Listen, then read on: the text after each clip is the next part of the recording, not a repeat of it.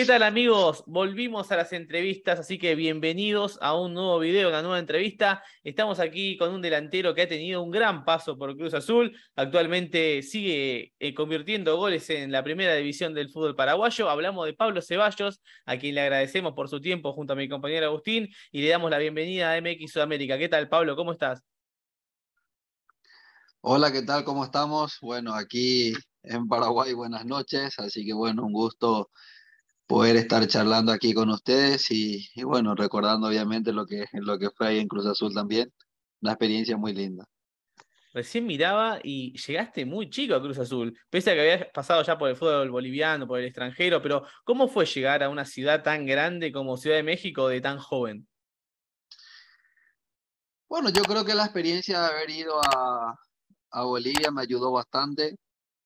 Eh, obviamente llegar a Cruz Azul, en ese entonces al DF, hoy creo que es Ciudad de México, eh, una ciudad enorme, un país gigante también, con, con una cantidad de, de, habitantes, lo que representaba Cruz Azul, obviamente, como, como institución, llegar a, a, uno de los más grandes de México.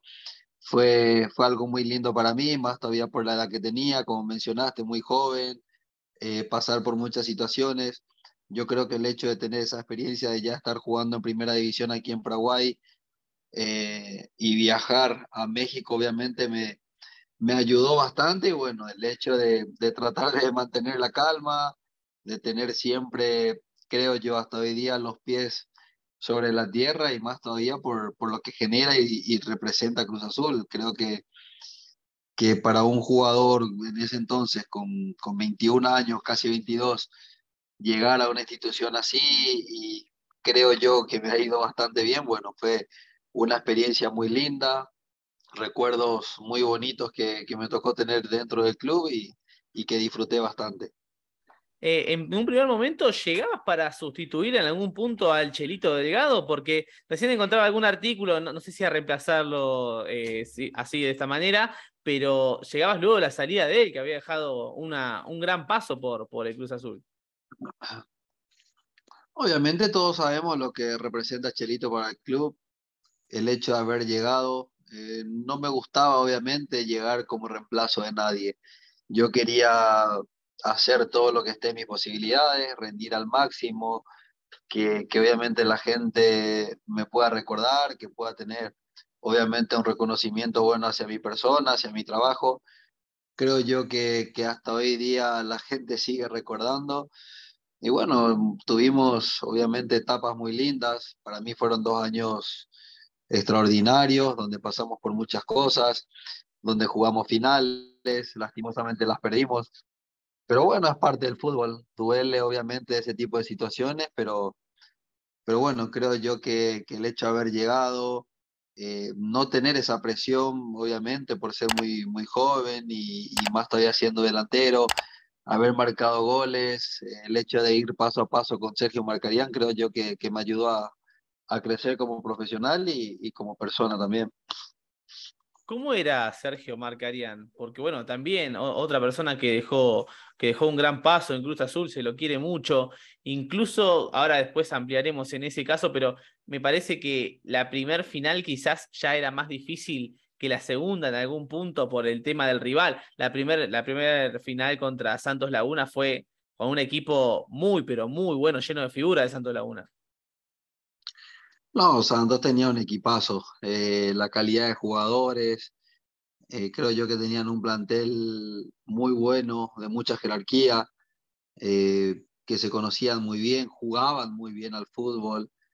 Creo yo que, que por ahí lo perdimos en el primer partido, en el partido que jugamos en el azul, donde hicimos un primer tiempo extraordinario, donde empezamos a ganar el partido, después en los minutos finales nos dan vuelta fuimos a Torreón y, y, lastimosamente no, no pudimos sacar un buen resultado. Creo que eso golpeó bastante. Eh, creo yo que, que, bueno, entendíamos también que nos estábamos enfrentando a un gran rival, que llegamos muy bien nosotros para, para ese partido. Y como te digo, creo que, que ayudó bastante el hecho de que haya estado Sergio Marcarián, un entrenador con mucha experiencia, eh, motivador, obviamente, muy entendido del fútbol. Y bueno, yo creo que él en todo momento nos motivó y, y llegamos. Eh, nadie por ahí daba en que íbamos a hacer un buen torneo, en que íbamos a llegar a esa instancia después de muchos años. Me tocó ser parte, me tocó haber marcado el gol que le hizo llegar al club nuevamente a una final y, y bueno, la gente hasta hoy día tiene presente eso, pero bueno, nos enfrentamos contra un gran rival y, y creo yo que fue un justo ganador también. Pablo, sobre, sobre eso también te quería preguntar, sobre ese, ese gol que te toca convertir. Te toca tener una fase final del torneo muy, muy buena en lo, en lo, personal, más allá de lo grupal, obviamente, llegar a, llevar a Cruz Azul a una nueva, una nueva final después de tanto tiempo. ¿Qué significó para vos eh, haber quedado eh, en la historia de Cruz Azul como el autor de, ese gol ante San Luis? No, obviamente uno de por ahí no dimensiona cuando va pasando ese tipo de cosas. Me pasó en el gol que hago con Jaguares, que hago un gol de taco, y en ese entonces, bueno, fue una sensación muy linda dentro de la cancha uno de por ahí no se imagina y no dimensiona hasta que salís y te empezás a encontrar con un montón de cosas, eh, empezás a mirar los, los elogios, el apoyo de todos los hinchas, entonces eso como que, que motiva a un jugador. Luego en el partido con San Luis, haber marcado ese gol en el partido de vuelta de semifinal, llegar a una final, mismo así también, eh, fueron momentos eh, muy importante de mi paso dentro del club, haber llegado a esos goles. Y eso que en la última jugada de la final contra Santos en Torreón me termina, eh, no sé si cabecear o patear eh, al arco y, bueno, casi terminamos empatando y, no se dio. Pero, pero bueno, fueron situaciones obviamente de partido que, que uno tiene que saber asimilar. En ese plantel también había muchos jugadores surgidos de la cantera, ahí también se hizo un gran trabajo de, de Marcarián y también algunos sudamericanos, bastantes paraguayos, creo que estaba Bonet, estaba también Riveros. ¿Les dolió la salida de, de? ¿La entendieron en algún punto? Entendimos que, que, había una situación con la directiva en ese entonces. Eh, don Sergio también tiene su, forma de ser, su carácter. Eh, creo yo que entendió muy bien el maestro Benjamín Galindo, que era uno de sus ayudantes. El hecho de, de, que él ya conocía al club, ya nos conocía a nosotros, creo que influyó mucho también como para volver a llegar a una final en ese campeonato. Nosotros también teníamos un excelente equipo, donde estaba Torrado, Cata Domínguez, que ya empezaba, eh, Chuy Corona, Carlos Bonet, Riveros, eh, Villaluz, o sea, teníamos un plantel también bastante bueno que, que, a nosotros nos, nos ayudó mucho como para volver a llegar a una final. Creo que, que la situación de Sergio, bueno, por ahí, por, por la exigencia, por lo exigente que él era, por el carácter mismo también que, que tiene, como que chocó mucho con, con la directiva y bueno, eso le, le llevó a tomar esa decisión. Quizás la historia podía haber sido distinta, si él continuaba más tiempo dentro del club también, pero bueno, esas son cosas que, que uno nunca sabe, son suposiciones y, y bueno, el tiempo que estuvo, de mi parte al menos, aprendí bastante de él. Pablo, te tocó tener muy, muy dos buenas temporadas en, Cruz Azul. ¿Por qué se termina dando tu, tu, salida y por qué terminás abandonando el club siendo un jugador joven, con, con proyección y con dos muy buenas temporadas? Bueno, yo tomo la decisión porque Estuve dos años dentro del club. Viví solo en la Ciudad de México por dos años. Mi familia iba cada tanto.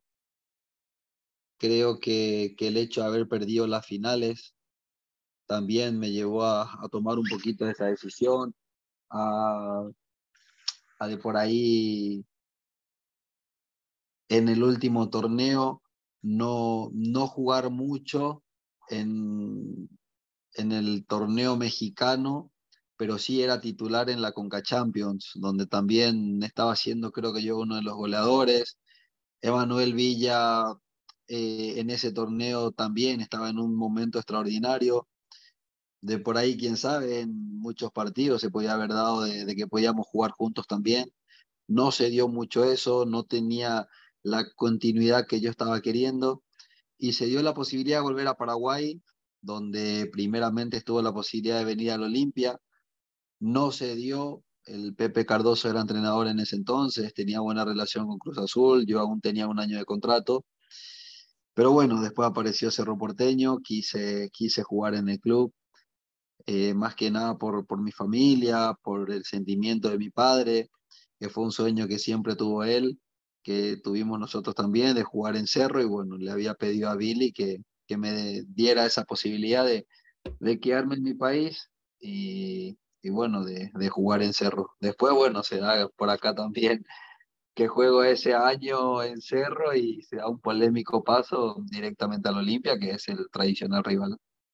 Sí, sí, sí, llegó hasta acá Argentina también la noticia, pero justo lo mencionabas a Tito Villa, eh, aquí en Argentina también siempre pecamos de decir por qué no Batistuta y Crespo. ¿Te hubiese gustado jugar un poco más con Tito Villa en una dupla de ataque que creo que varios Cruz Azulinos hubiesen soñado?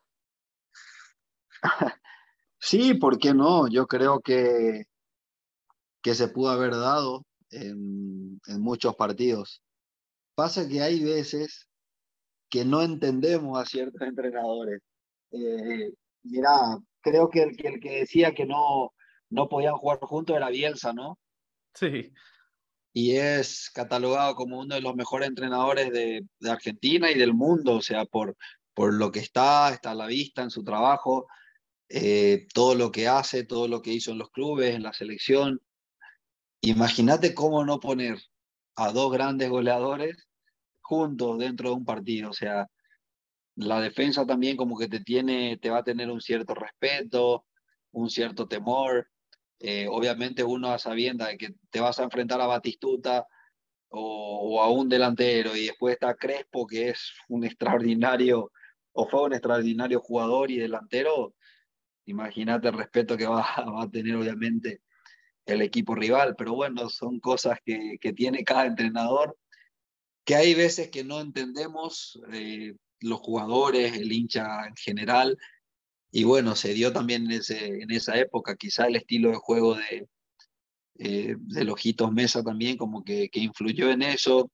Yo tenía la posibilidad de ser titular en la Conga Champions, no desentonaba, Villas en el torneo local, no desentonaba, entonces eh, de por ahí en algunos partidos se pudo haber dado, no se dio lastimosamente, pero bueno, es decisión que uno debe respetar, de, de tratar de entender, no estaba de acuerdo, pero bueno, eh, son cosas que, que pasan y, y, se dio de esa forma. Llevándote un poco a lo que es la, la actualidad del, del, Cruz Azul, eh, ¿lo seguís? ¿Pudiste ver lo que fue la, la, derrota en el clásico, bueno, 7 a 0 contra, contra el América? Sí, la verdad que vi, me sorprendió bastante también de que haya sido un resultado muy, muy abultado, más todavía tratándose de un clásico por la calidad también que tiene Cruz Azul. Creo yo que Cruz Azul o los clubes grandes siempre van a tener esa presión de, de que tienen que entrar a ganar. Obviamente duele perder un clásico y perder de esa forma duele mucho más, donde uno de por ahí queda desorientado como para asimilar lo que viene después. Se entiende el enojo de la gente. No comparto en realidad de por ahí el enojo cuando se tiene solamente contra uno, dos, tres jugadores. Yo creo que todos siempre son responsables a la hora de perder, a la hora de ganar. El fútbol te da eso. Y, bueno, obviamente el hincha tiene su sentimiento, tiene esa, esa ilusión de que quiere ver ganar a su equipo, más todavía un clásico. Pero bueno, fue un golpe muy duro, uno tiene que callarse, eh, dar la cara, tratar de mejorar en el siguiente partido y obviamente eh, ir cada fin de semana a, romperse todo, como se dice, como para obtener los mejores resultados. Hay que tener en cuenta que el rival también juega, el rival también tiene calidad, tiene jerarquía, eh, pelea obviamente por, por las mismas cosas. Y creo yo que, que, ese tipo de cosas es lo que, lo que le enoja al club. Mismo así, ya muchos años eh, como que van teniendo inconvenientes a nivel dirigencial, a nivel jugadores. Son cosas que obviamente como club grande siempre repercute y más todavía cuando se da este tipo de resultados, pero, pero bueno, es callarse, seguir trabajando y obtener mejores resultados. Ya nadie va a poder cambiar ese 7 a 0, pero sí eh, reivindicarse y, y, la idea obviamente a partir de ahora pensar en ganar y en llegar lo más lejos posible, buscar llegar a la final, buscar salir campeones y, y bueno, yo creo que con eso va a tapar todo, ¿no? En Cruz Azul todavía se sigue llorando mucho por la partida de Pablo Aguilar, que bueno, vos lo estarás enfrentando en el torneo de Paraguay. Creo que lo has enfrentado también cuando vos estabas en Sol de América y él en Luqueño, creo, en sus comienzos. Pero, pero ¿qué nos puede decir de, Pablo Aguilar, que es todo un emblema de, Cruz Azul y de una salida quizás algo polémica cuando se entiende quizás si se, si se lo reemplaza de buena manera, pero bueno, Cruz Azul encima está siendo el equipo más más goleado del torneo. Eso hace un poco también de, lo deja un poco desorientado todo el equipo. Hay veces que en los clubes se da de que sorprenden ciertas decisiones. Como mencionas en el caso de Aguilar, creo yo que en los últimos años ha sido uno de los mejores centrales que tuvo el fútbol mexicano o, dentro del fútbol mexicano. Eh, hoy uno se pone a analizar, está fuera del club. No te digo de que Cruz Azul se come siete porque salió, salió Pablo, pero sí ayudó bastante. Pudo haber sido otro el resultado también, son casos hipotéticos, pero obviamente los números de él hablan por sí solos, eh, por dónde jugó, por todo lo que ganó, todo lo que consiguió en el fútbol mexicano. Eh, considero que por ahí se pudo haber retirado del club de, otra manera, no en la forma en cómo salió. Hay veces que también se da hasta con delanteros, que te hacen 20 goles por año o por campeonato y al final el club se desprende de, de ciertos jugadores. Y son decisiones que obviamente solo ellos sabrán, muchas decisiones que, que lastimosamente los futbolistas estamos ajenos a eso. Muchas veces no compartimos muchas decisiones pero bueno, ellos están del otro lado y, son decisiones que uno tiene que entender. Pero bueno, Pablo hoy está aquí en libertad, muy cómodo, un club bastante ordenado, muy bien organizado, no está jugando de titular todavía, está como que de por ahí entrando también en el equipo, jugando unos minutos, pero bueno, se sabe la, la calidad y la jerarquía que tiene acá y obviamente se lo respeta mucho también. Pablo, te quiero preguntar también por otro de tus eh, compatriotas. No sé si llegaste a compartir con, con Ángel Encerro. Creo que vos te vas y él debuta la temporada siguiente, pero fue uno de los fichajes que, se esperaba muchísimo. Quizás se lo nota que tiene buenos y algunos no tan buenos partidos. ¿Cómo, cómo es la adaptación de, Ángel Romero al club? Ángel es un jugador de un nivel extraordinario. Nosotros le llamamos un jugador clase A normalmente cuando son jugadores de mucha jerarquía, que saben jugar al fútbol, es un delantero que tiene gol, que sabe definir, que hace jugar, que, que cuando tiene que buscar la pelota busca, cuando tiene que generar trata de generar. Pasa que para que un jugador siempre tenga que tener un buen rendimiento, el equipo tiene que funcionar bien. No solamente un equipo es muy difícil que dependa de uno, dos, tres jugadores sea, yo creo que tiene que ser un conjunto de todo, una mezcla de todo. El fútbol es un deporte de, contagio. Si todos están bien o si nueve jugadores están bien, los otros dos también van a estar bien. Eh, si uno, dos están o tres, cuatro van mal, bueno, a medida que, van pasando los minutos, el equipo obviamente no va a encontrar su mejor forma. Pero yo creo que Ángel, eh, ya desde chico, demostraba esa calidad que, tiene. Eh, pienso yo que a veces también ciertos jugadores necesitan un cierto tiempo. Cruz Azul, una vez que esté mejor mecanizado, que nuevamente entre en confianza y Ángel tenga la continuidad que, que obviamente quiere como jugador, yo les aseguro de que, de que va a rendir como la gente de Cruz Azul está esperando, por la exigencia que tiene, por todo lo que representa el club, por lo que representa él también como jugador, porque no es casualidad que, muchos clubes lo quieran. En el caso de Boca Juniors, que suena porque el hermano está también ahí, jugó en, muy buenos equipos y bueno, lo conozco de chico, él estaba en la reserva cuando yo había llegado a Cerro, después jugó ya el siguiente año y, bueno, la calidad está ahí. Es un jugador muy importante para, para nuestro país, para la selección, una vez que obviamente esté teniendo la continuidad deseada y, y bueno, de mi parte lo único que te puedo decir es que, que la gente pueda confiar en él y que él trate de estar tranquilo y disfrute. Está en un club extraordinario y va a ser una linda experiencia también y va a demostrar eh, toda la calidad que tiene y de seguro le dará muchas alegrías al club. Pablo, para ir cerrando y agradeciéndote tu tiempo, te quería preguntar, ¿qué tanto de cierto hubo en un posible regreso a Cruz Azul en el 2013 o si fue todo humo del mercado de pases? No, pasa que volvió a sonar nuevamente eso. De hecho, cuando termina mi contrato con Cerro, eh, yo tenía la posibilidad de renovar con Cruz Azul, pero muchas cosas no se dieron. Se hizo un negocio muy bueno y hubo una propuesta muy buena de continuar en el país. Paso al Olimpia. Y fue como que un reto muy personal también para mí, por todo lo que representaba, por todo lo que generaba. Yo en su momento me había declarado hincha de cerro, tomar esa decisión eh, fue obviamente muy difícil para mí, para toda mi familia, pero yo sabía que, que era como que una demostración más fuerte de mis condiciones. Me sentía yo muy seguro en ese entonces de tomar esa decisión. Fue como que un caso muy similar al de Figo, que justamente estuve viendo hace unos días en Netflix, y, realmente fue algo muy, muy similar.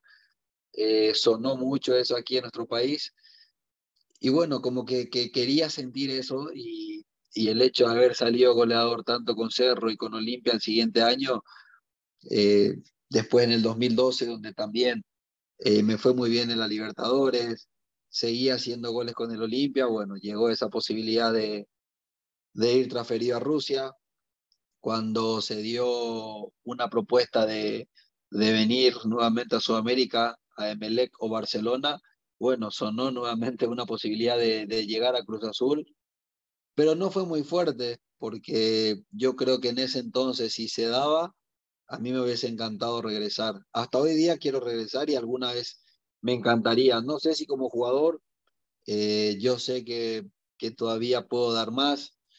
Me siento con un espíritu muy joven, tengo 36 años, pero me siento muy bien un jugador cuando trata de prepararse bien en pretemporada, físicamente, mentalmente, futbolísticamente, creo que puede rendir. Eh, como hay un término que, se utiliza como que, que para la pelota no conoce edades, entonces creo yo que, que un jugador eh, trata obviamente de, de mejorar, de estar al máximo.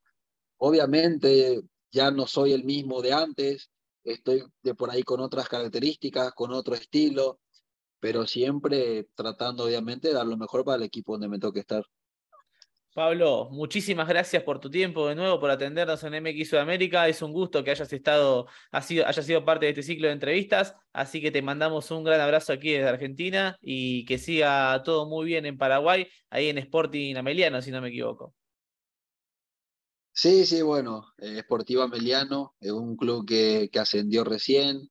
Estamos peleando ahí por, por seguir en la categoría, el equipo está muy bien, tenemos un gran plantel. Así que bueno, de mi parte también el agradecimiento a todos ustedes por tenerme en cuenta, a vos, a, Agustín. Así que bueno, aquí en Paraguay estamos siempre a las órdenes. Un saludo muy especial a todos los hinchas de Cruz Azul.